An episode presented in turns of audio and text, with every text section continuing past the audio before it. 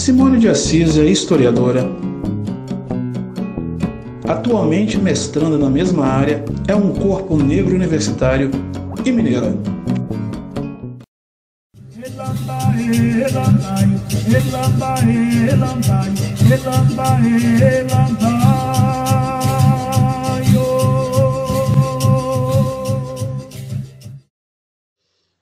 Ela é nascida e criada em Cambuquira, região do Circuito das Águas, no sul de Minas.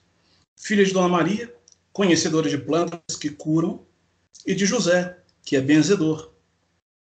Num glorioso 13 de maio de 2013, ela iniciou sua graduação em História na Universidade Federal de São João del Rei, a UFSJ. Ela carrega a bandeira por disputas de narrativas e formas de resistência, não apenas de si, mas de toda a gente negra, já que o tecido da sociedade permanece ainda adormecido em um regime de racismo estrutural. Pelos caminhos que trilhou, conquistou, conquistou seu lugar em licenciatura e bacharelado em História, além, é claro, da bênção e proteção dos seus ancestrais. O Minas Negras Gerais de hoje é, o Minas Negras Gerais de hoje tem a honra de apresentar, diretamente de Cambuquira, Minas Gerais, Simone de Assis, que vai trazer para a gente o tema O Pulsar de um Corpo Negro Universitário. O Colofé Negra. O Colofé Negro. Tudo Boa bem? Noite, Rogério, tudo bem? Primeiro agradecer por estar aqui nesse bate-papo com você, mas antes disso, pedir a bênção né, dos meus mais velhos, dos meus mais novos, para firmar essa nossa comunicação. E Isso. de antemão, parabenizar por o seu programa Minas Negras Gerais, que tem feito total diferença para a gente pensar essas identidades mineiras e trabalhar com imaginários sociais da nossa gente negra. Então, parabéns pelo projeto e muito obrigada pela, por essa divisão do espaço de fala. O espaço é todo seu, fique à vontade. O espaço é todo nosso. E a bênção dos nossos orixás, a bênção dos nossos uh, pretos velhos, caboclos e todos os nossos guias.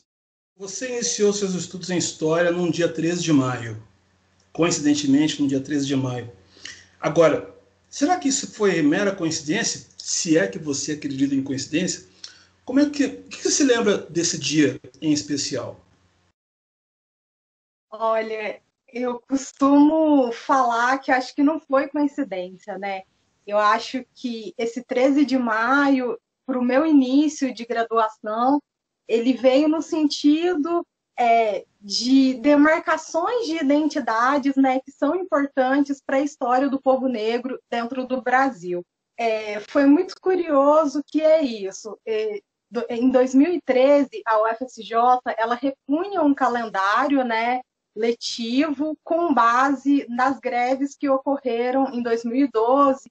Né, professores e estudantes estavam ali na luta por melhor, melhores condições para o sistema acadêmico, pelo direito de educação, saúde. Então, 2002 aconteceu isso, então 2013 eles estavam repondo esse calendário. Então eu lembro que o que, aconteceu? Eu já sabia o lugar em que eu moraria, em São João del Rei, eu tinha ido a primeira vez né, para ver o lugar, ter certeza, mas a mudança efetiva eu fiz exatamente na manhã do 13 de maio, né? Meu pai, a minha irmã Isabel e o meu amigo Jonatas Feitos também foi fazer filosofia, né? Também iniciou o calendário letivo em 2013, né? A gente teve essa trajetória aí de parceria, é, de conterrâneos indo estudar fora. Então eu lembro que eu saí de casa já com essa sensação é, de uau, essa data ela não é em vão. Então eu agradeci muito e à noite eu já fui para aula, né? Depois que me alojei no lugar que eu ficaria e tudo mais. Então à noite foi meu primeiro dia de aula, até teve uma brincadeira foi uma aula trote, mas muito respeitosa, né, dentro do grupo de história. Mas o que eu carreguei, é, o que eu sentia disso era que uma libertação estava acontecendo. Mas aí, como historiadora, hoje em dia, é preciso problematizar essa data, né?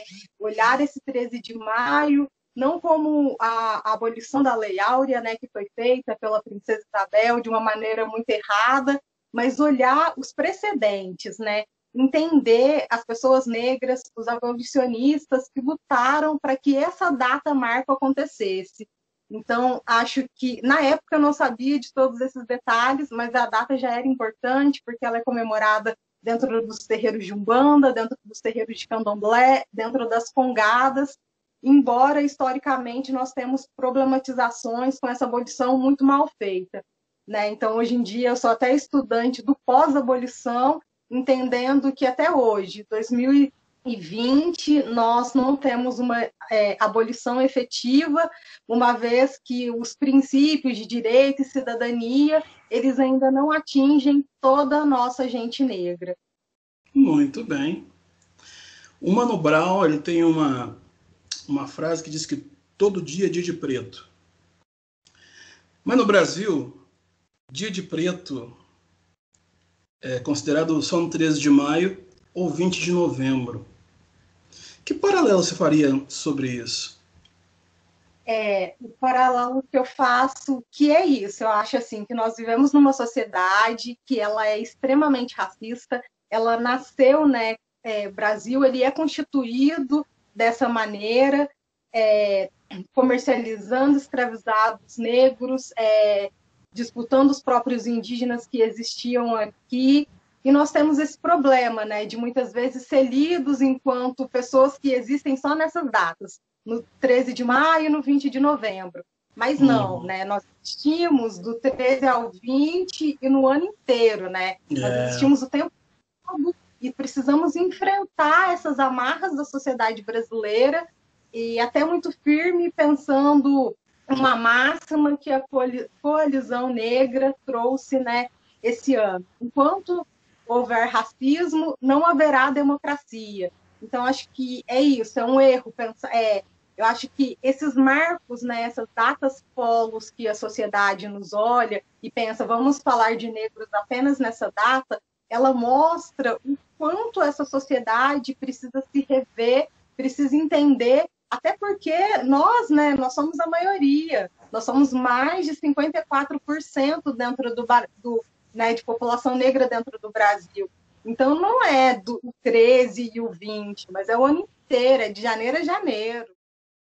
Eu falei do, do Mano Brown, agora vou falar do Arnaldo Antunes, ex-Titãs é, numa das letras dele, ele diz assim: o pulso ainda pulsa. Isso fazendo uma analogia com a realidade dos preços nos dias de hoje. Tá? E falando também sobre o tema, o pulsar de um corpo negro universitário. É, aí eu vou te fazer a seguinte pergunta: esse pulsar do corpo negro universitário, ele é soberano ou ele ainda se apresenta como nos tempos da Casa Grande da Senzala? Uau, que pergunta. é, é bem complexo, sabe, Rogério?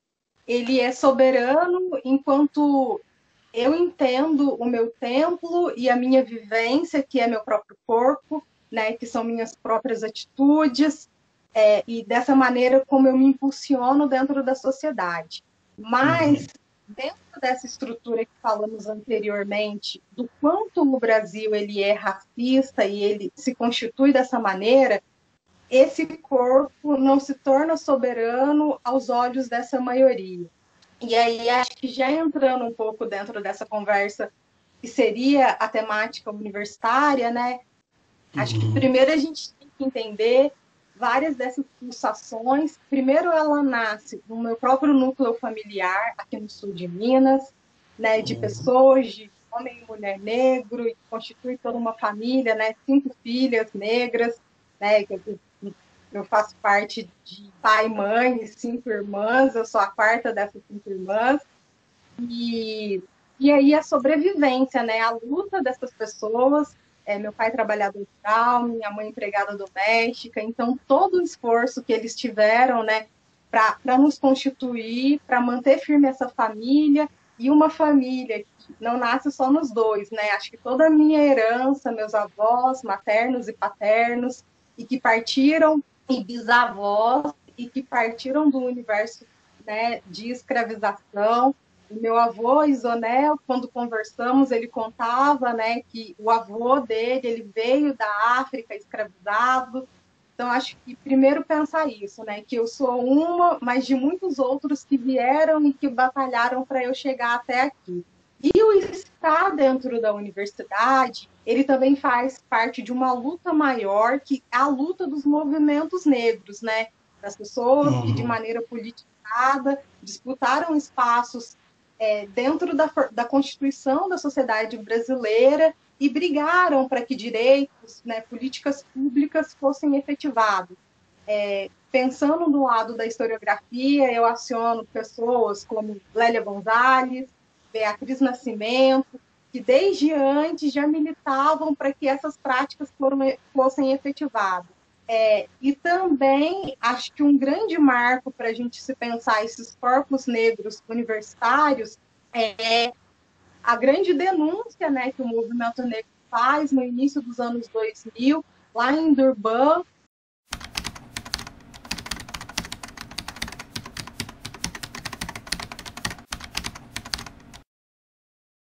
né, dentro da África, dentro de um grande encontro que se estabeleceram para se pensar a sociedade brasileira, e eles pontuaram o quanto o racismo existia.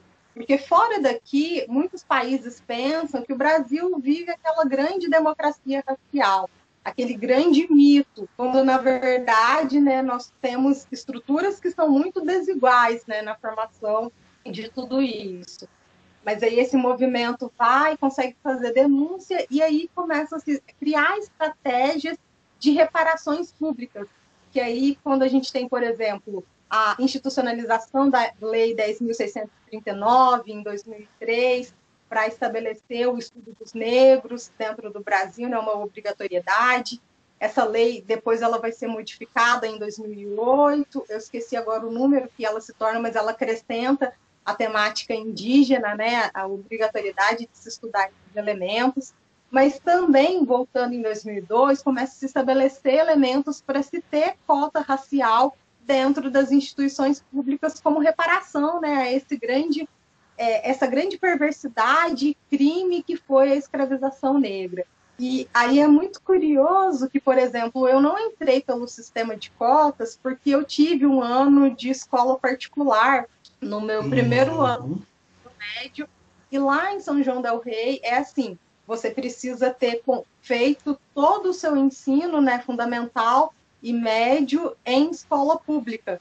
E aí, quando eu estudei é, no ensino particular, foi porque eu era bolsista também, eu era uma das estudantes é, de destaque dentro da minha turma e ganhei essa bolsa para estudar na Aquarelinha, mas eu fiquei lá só um ano é, porque foi um choque social tremendo, né? Acho que foi quando eu vivi grandes experiências de racismo também, estando dentro desse universo, que a mãe até é falou, mesmo? não, para estudar mais lá. Então, por exemplo, por mais que a gente já tenha outras pessoas, outros intelectuais negros que passaram pela academia desde sempre, né, em outros períodos, a minha geração, esse sistema da movimentação das cotas, elas foram essenciais. Que aí eu é, passei por um cursinho popular depois com o Luiz Antônio e a Olga Helena, que são pessoas muito queridas aqui de Cambuquira, e eles oferecem, ofereciam né, esse curso gratuito é, para os estudantes naquela motivação, né? Vocês precisam é, é, tentar esse espaço da academia para ter outras possibilidades e anseios de vida. E aí, eu, e aí eles é, falavam muito, existem as cotas, né, eram militantes desse movimento. E aí, mesmo não sendo, foi a partir né, de saber que existiam as cotas que eu falei, não, então é possível.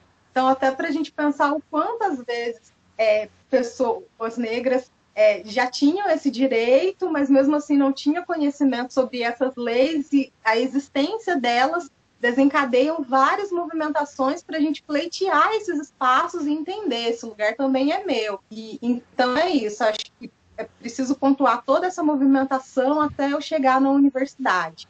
E aí, quando uhum. chego na universidade, assim, eu encontrei os dois lados também, né? é, era possível contar quantos alunos negros existiam dentro da nossa sala, dentro do nosso corredor de história, é, e isso foi graduação inteira, ainda éramos minoria dentro daquele espaço, mas em contrapartida, né, ao mesmo tempo que eu encontrei professores maravilhosos, com projetos incríveis, desde o meu primeiro ano lá, em 2013. De um outro lado, né, também encontrei muita ali resistência, aquele olhar, o que é esse corpo negro fazendo aqui, o que é essa pessoa interrogando. Então, assim, os dois lados. Falando um pouco do seu trabalho aqui em São João del Rei, é, você fez parte de uma equipe que realizou o documentário Memória e Esquecimento, O Alto das Mercês,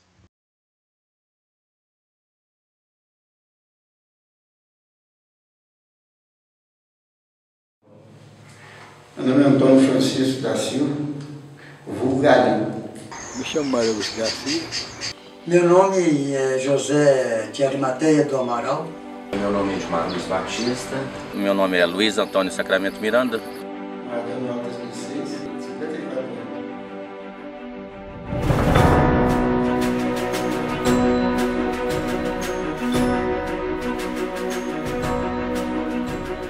Fui criado nesse ambiente que sempre me envolveu. Eu nasci no bairro, nem no hospital eu nasci, eu nasci no bairro. Um lugar que reflete não só a história da cidade, mas a história de todinha desse Brasil, né? Aqui, esse caso, é afastado, não é considerado centro da cidade. Ele falou, José Maté do Amaral, na serra do, de Santo Antônio, encontrou um tesouro. As pessoas depois né, tudo vinha me procurar, você encontrou tesouro lá? Não, eu tinha um filme, uma história. Viva Nossa Senhora das Mercedes! Viva Nossa Rainha!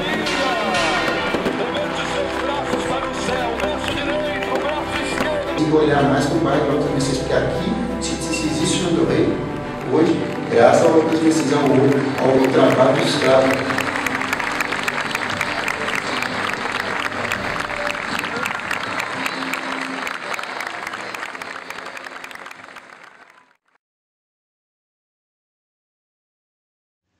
Projeto esse que foi parte realizado no Centro de Referência Cultura Popular Marques Justo Guedes, aqui pertinho, no Fortinho dos Emboabas, em São João del Rei. Fala um pouquinho para a gente sobre esse projeto. Falo sim. Então, falar sobre esse projeto, primeiro é, é, é necessário mencionar que eu fui bolsista atividade, né? Bolsista por questão de acesso socioeconômico, é, uhum. dentro do projeto da professora Glória Ribeiro, né? E nós trabalhávamos no Laboratório Ontológico de Patrimônio Artemis, e aí a professora Glória ela tinha essa preocupação da gente entender a sociedade também é, a partir desse recorte dos saberes afro-brasileiros. Então, né, nós tínhamos contar é, a sede né, do centro de referência ele é no Fortim, então a gente uhum. tinha contato com o Galil e aí a gente foi, e ele trazia sempre essa reclamação, né? De, por exemplo, o Alto das Mercês, ele é muito visado, mas, por exemplo, não tem um projeto turístico lá no bairro é, para se visitar as betas. Outras pessoas né, já faziam a denúncia de que essas betas eram verdadeiros espaços é, de lixão, em algum tempo até de desova dos corpos. Então, no sentido de entender esse lugar né, e que era esquecido, que Sim, era uma um parêntese, perdão. É, isso seria exemplo do que acontecia na região é, do Valongo, no Rio, naquela região portuária, onde haviam cemitérios de escravos? A gente poderia fazer uma analogia a isso, não? Que, assim, na verdade, é, esse passado do lugar, eu acho que eu não consigo acessar com toda essa propriedade para fazer essa ponte com o que é o cemitério dos Pretos Novos que você menciona lá no Rio de Janeiro, no Cais do Valongo, né? Isso. A desova de, dos corpos, né, que comentado é de agora, né? Ah, é de sim. agora, no sentido assim de o quanto esse lugar ele é maravilhoso mas do quanto ele é abandonado pela sociedade, pelas políticas públicas atuais, que deixa essas antigas betas como verdadeiros lixões E, mas aí o que você pontua é super interessante, né? A necessidade, a professora Glória, assim, quando eu saí do projeto, ela tinha, necessidade, é, ela tinha as interrogações de se entender um pouco mais essa história do passado, realmente, do Alto das Mercês, para se entender esses vestígios é, desse passado das pessoas negras que, que vive, vive, viveram e vivem lá, né? Ainda é, tem um currículo vastíssimo, né? São vários projetos, várias participações em, em projetos. Tem um projeto interessante é, que você fez junto a comunidades negras. Eu queria que você falasse um pouco sobre ele. É um projeto acerca da temática das congadas, que ocorreu em 2014 e, te, e foi coordenado pela professora doutora Cássia Palha, o professor Dr. Marcos Andrade, meu amigo, e a professora doutora Silvia Briga. Como é que foi isso? Ah, sim. Esse. Aí até trazendo, vou voltar assim na minha trajetória para ser que foi um pouco disso. É, eu uhum. cheguei na universidade em 2013, então eu trabalhei com a professora Glória Ribeiro até de 2013 a 2014 no Centro de Referência da Cultura Popular e no Fortim. E, e aí eu desenvolvi, a gente desenvolvia essas pesquisas e atividades com o Alto das Mercês. E aí, em 2014, né, no finzinho do ano, abriu o edital para bolsistas né, de iniciação científica. Então, foi quando eu entrei no projeto e aí tá, me inscrevi, fiz a prova, e aí passei, fui selecionada para ser bolsista da professora Silvia, mas eu ainda não sabia qual era o projeto em si. E aí, quando eu olhei, né, era Congada. Depois, quando eu fui selecionado, Memórias do Cativeiro nos Cantos do Congada, era o termo.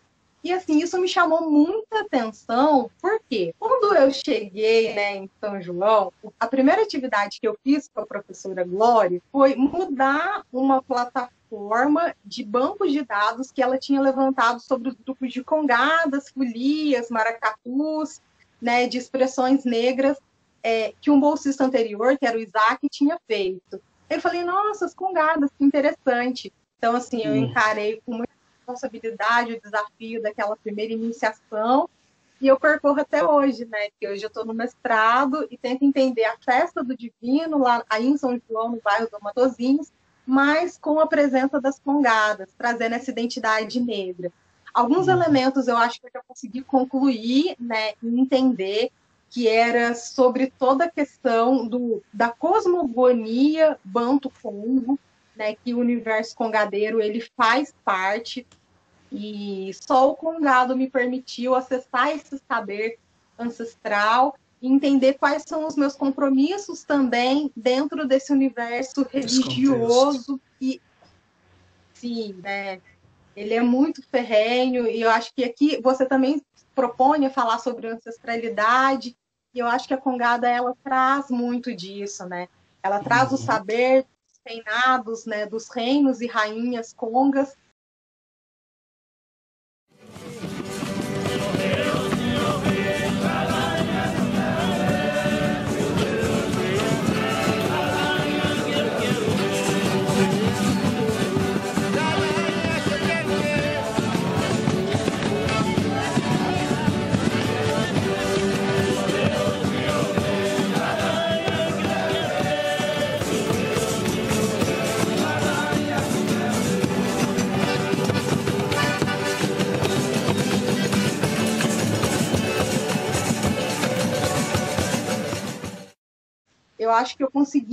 entender, eu consegui chegar em África e, e encontrar, né, não só esses reis, né, que são representados, que são coroados e até hoje, 2020, eles são reavivados dentro desse espaço da Congada, mas também entender esse lado do marco civilizatório que essas atividades e cerimônias elas representam aqui para a nossa sociedade né, entender é, historicamente o quanto esse povo conseguiu resistir né, em sentido de imposição, né, era obrigatório o, o, negro escravizado ele ser católico, e aí como dentro do, desse espaço católico você consegue modificar e trazer o catolicismo negro que as congadas elas representam, né? E, mas não só isso, né?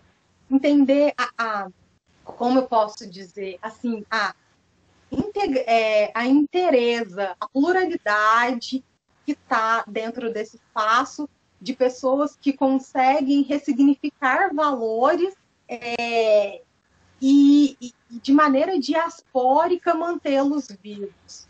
É, você é de Cambuquira, sul de Minas. É, as grandes mídias de TV, pelo que eu percebi, não noticiaram com tanto entusiasmo a rebelião do Quilombo Campo Grande. Né? É, eu, particularmente, fiquei sabendo através de mídias sociais. Moradores do acampamento Quilombo Campo Grande, localizado no sul de Minas Gerais, foram alvo de violenta reintegração de posse na última sexta. A ordem de despejo foi feita em favor de Giovanni de Souza Moreira, dono da usina Ariadnópolis, empresa que decretou falência em meados dos anos 90 e que possui dívida ativa de mais de 400 milhões de reais com a União. O governador do estado, Romeu Zema, chegou a anunciar que o despejo estaria suspenso, mas o pedido foi negado pelo judiciário.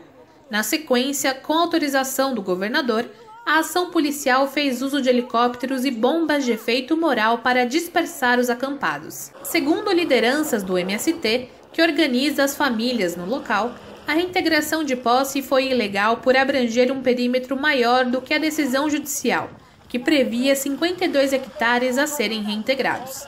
Esse é o limite. A área já foi desocupada há mais de três meses. Isso é uma ação criminosa. É mais uma vez uma violência desse governo corrupto que vem para punir o povo que trabalha, que resiste, que luta, que planta sonho. Das 450 famílias que vivem atualmente no acampamento, oito delas perderam suas casas no despejo. Eu gostaria que você falasse um pouquinho sobre isso e, pegando um gancho nesse tema, fala um pouco sobre projetos que você já fez em comunidades quilombolas, por exemplo. Que paralelo você faria a respeito disso? É, então, assim, Primeiro, como você menciona essa questão do quilombo Campo Grande, acho que eu vou contar um pouquinho da história da formação de Minas Gerais até a gente chegar nessa manifestação aqui no sul de Minas. É, tá. Minas Gerais ela começa a ser constituída é, no finzinho do século é, 17 e início do século 18, quando eles descobrem a questão do ouro aqui né? Então, só que esse período ele coincide com uma outra movimentação que está tendo no, no Brasil, que é a destruição do quilombo dos Palmares lá em cima em Alagoas, né? Então, quando os governadores, né, o Conde de Assumar, que era um dos responsáveis por reger Minas no início desse período, eles estavam morrendo de medo de que as pessoas que, que viessem para cá já se organizassem, né, enquanto quilombos e se formassem dentro dessa estrutura. Então eles agiam de uma maneira muito violenta, muito repressiva com as pessoas que estavam aqui. Um exemplo disso é que só no século XVIII foram encontrados 132 quilombos e esses quilombos eles foram destruídos. 132? Sim, esses dados, eles aqui são em Minas? Livros, aqui em Minas, na formação de Minas Gerais. É, é possível encontrar esses, é, esses dados no Arquivo Público Mineiro, né? Eles estão, eu os encontrei no livro Liberdades por um Fio, é, uhum. nas escritos de Carlos Magno, mas está tudo no Arquivo Público Mineiro. Então, assim, 132 em um único século, né? E assim, isso para a gente ver o quanto a galera, né, os negros que vieram para cá eram muito organizados e resistiam, eles ofereciam outra possibilidade de sociedade para aquele período lá atrás, na própria formação de Minas Gerais. Mas, em contrapartida, a repressão policial, a repressão do, dos, das pessoas que estavam no poder era muito grande. Então, é, Minas Gerais ela é constituída com esse medo, né? Com esse medo de que a gente se mobilizasse de maneira ferrenha. Mas em contrapartida a gente está sempre nas organizações. É, então, quando já voltando para o presente, o que, que aconteceu né, na semana passada, que foi horrível, né? Gente, aqui no sul de Minas, na cidade de Campo do Meio, há mais de 20 anos, estava institu é, eles formaram o Quilombo Campo Grande, né? Uhum. Que era uma região de uma empresa que existia antes e essa empresa não uhum. pagou as pessoas que trabalhavam lá. Né? Então, no fim dos anos 90, ela faliu, não pagou as pessoas, né? não levantou nenhuma medidas para ressarcir todos os trabalhadores, trabalhadoras e trabalhadores. Então, o pessoal resolveu ocupar o espaço. Então, eles ocuparam criaram escolas, né, plantavam café, inclusive o café deles foi premiado, é, Guari, salvo engano o nome, foi premiado por conta da, de quão bom ele era. Mas aí, dentro desse cenário de pandemia, o que nós recebemos na semana passada foi é, a invasão, né, com a concessão da justiça, com a concessão do nosso governador Romeu Zema, não nosso, né, que governa esse estado. É uma questão é, de ponto esse, de vista, né? É, dentro desse cenário, e, e assim, desalojou mais de 450 famílias. E o primeiro lugar que eles destruíram foi a escola.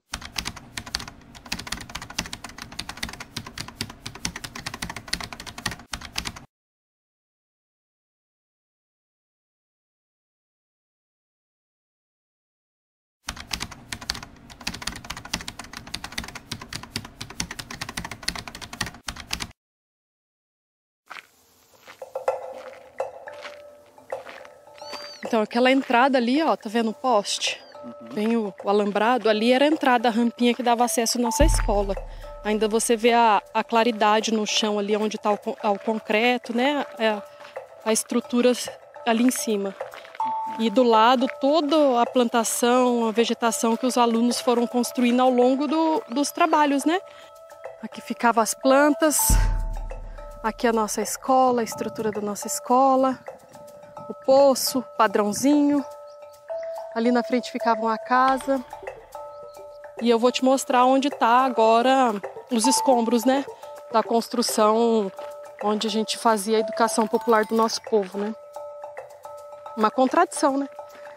Uma contradição destruir uma escola que servia para o povo e hoje terra que não está nem gradeada para plantar, né? Só destruir a estrutura sem nenhum, nenhum objetivo maior que além da destruição mesmo e acabar com a nossa autoestima, né? Obviamente teve muita resistência esses quilombolas.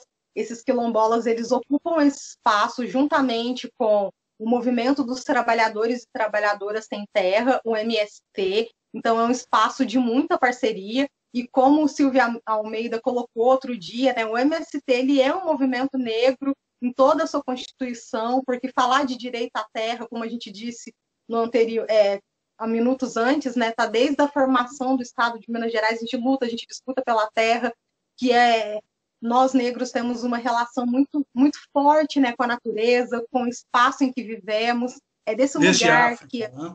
tira o que comer, que a gente planta. A gente é muito contra esse sistema capitalista que, que só quer espaço para vender, vender e monocultura, né? E nós estar dentro de uma terra é ser parte dessa terra, até religiosamente, cosmogonicamente, né? Nós saudamos esse esse universo todo, a inteireza desse universo que nos rege. Nós somos natureza, nosso corpo precisa dessa natureza para todas as atividades.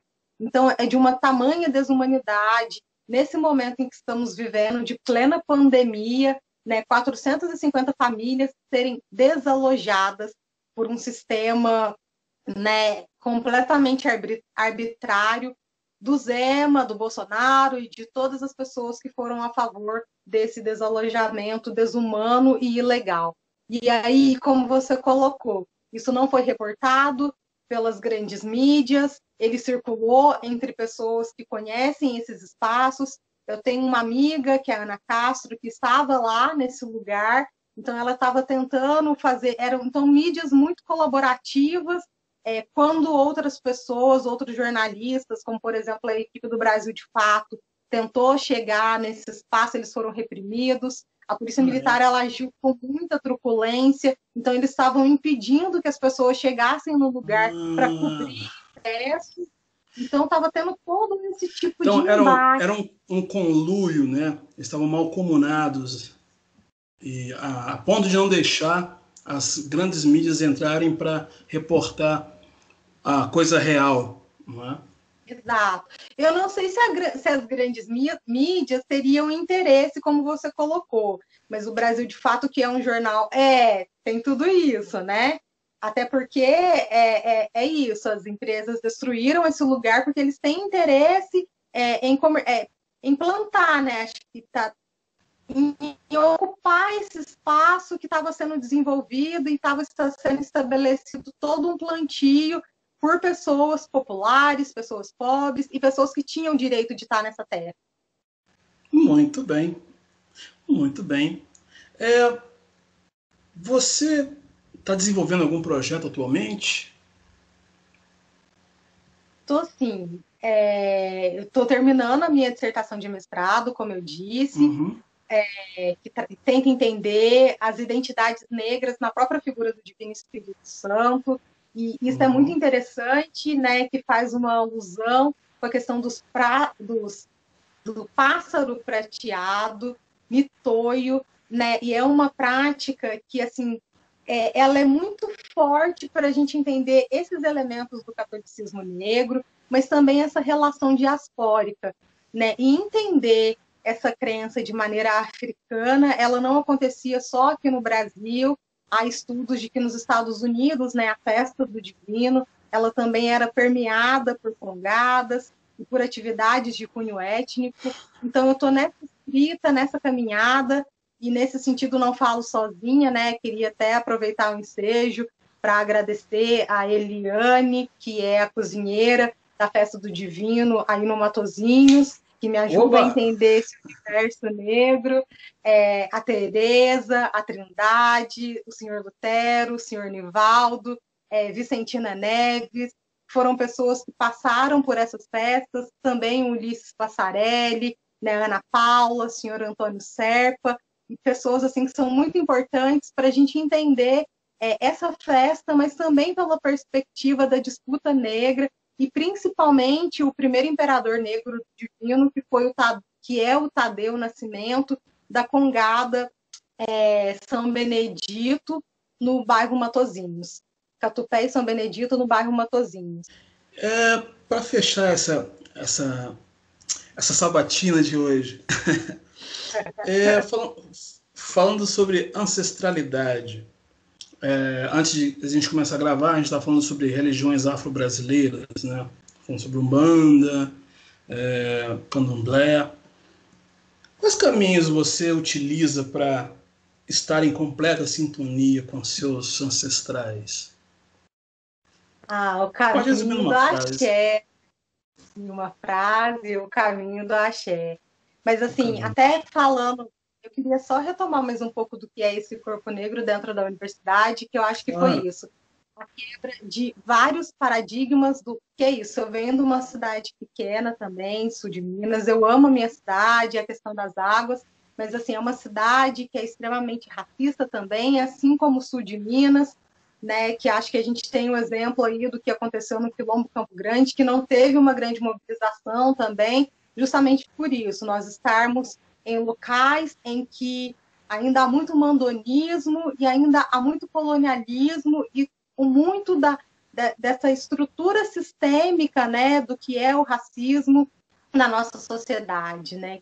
Mas enfim, o que eu queria trazer é, São João, é, para além dos muros universitários, ele me permitiu conhecer esse universo do sagrado que até então eu desconhecia, é, é, que foi o espaço do Molocô, principalmente, no Ileaxé, o Molocô de Oxóssi Aguibani, do zelador Cláudio de Oxóssi, que foi onde eu abri os búzios, né, e descobri sobre os meus orixás, Pai Obaluaê, Mãe Iemanjá, ah, é, mas também eu tive uma relação, é, lá eu ia sempre, o lugar do meu coração, ficava ali sentadinha na assistência, mas experimentando muitas relações com o sagrado mesmo desse lugar.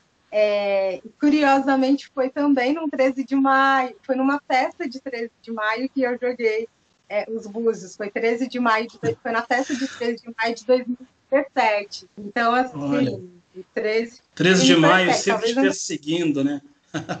tem que entender essa incógnita aí. Mas, é. assim, eu, aí em João eu também pude conhecer é, com muita proximidade é, um terreiro da mãe Celina de Oxum, no Guarda-Mor. Com ela, é, eu também desenvolvi algumas atividades no grupo de dança. Né? Ela trabalha com a questão de dança e devoção, mas eu também conheci o candomblé do Pai Edmar, no Alto das Mercês, o candomblé do Pai uhum. Binho, no Tijuco, a Umbanda da Mãe uhum. Vera, nas Caieiras, aliás, da Mãe Leila, nas Caieiras, e a Umbanda da Mãe uhum. Vera, no Fábricas. Enfim, eu caminhei por muitos espaços de axé e como eu, eu fiquei sete anos em São João, então acho que foram sete anos para me despir é, de muitos preconceitos, né, do qual eu fui formada também, é, e que essa sociedade trazia e do, do qual eu não conhecia, né, eu tinha medo desses espaços, embora a minha ancestralidade sempre me mostrasse que não. Então, estar em São João através né, desse contato com a academia me fez também quebrar muros, né, até porque os meus projetos eles eram sempre com as pessoas, mas assim me fez acessar esse universo sagrado e desmistificar, tirar muito do embranquecimento do que é nós, nós somos formadas, né? Por exemplo, eu cresci ali dentro dos anos 90, então eu não tinha representatividade desses lugares dentro das mídias. É, então acho assim que para pessoas da minha geração nós não víamos falar com naturalidade sobre religiões e atividades de matriz africana, muitas vezes até sobre a cultura. Então, assim, foi várias quebras né, que esse espaço acadêmico me propiciou, mas também São João del Rei. Então, foi um reencontrar de ancestralidades e agora, até para reconhecer esses espaços dentro do meu próprio núcleo familiar e na minha cidade. Muito bem. Queridíssima, estamos chegando a mais um final de uma excelente entrevista. É, Minas Gerais, Minas Negras Gerais, quer te agradecer de coração pela participação, gratidão. Deixa aqui um recadinho para todos os pretos e pretas em Minas Gerais afora e Brasil, por favor negras de todo o Brasil, negras, negros e negres, né? desmantelemos as máscaras do silêncio que muitas vezes nos aprisionam dentro da formação, firmemos os passos para grande grandeza que somos e Ubuntu para todo mundo. Né? Eu só sou porque nós todos somos e podemos firmar aí esses aquilombamentos e seguir radiantes com todo o nosso saber e viva a cidade. Obrigada, Rogério, e parabéns mais uma vez por esse programa que é essencial para esse nosso firmar e fortalecer de identidades. Obrigado a você, vamos juntos na luta. Simone de Assis, de Cambuquira, Minas Gerais, historiadora, é prova de um Brasil negro que dá muito certo. Gratidão. O Colofé. Colofé. Tchau, tchau. Tchau. Inscreva-se no canal, dê o seu like e compartilhe com seus amigos.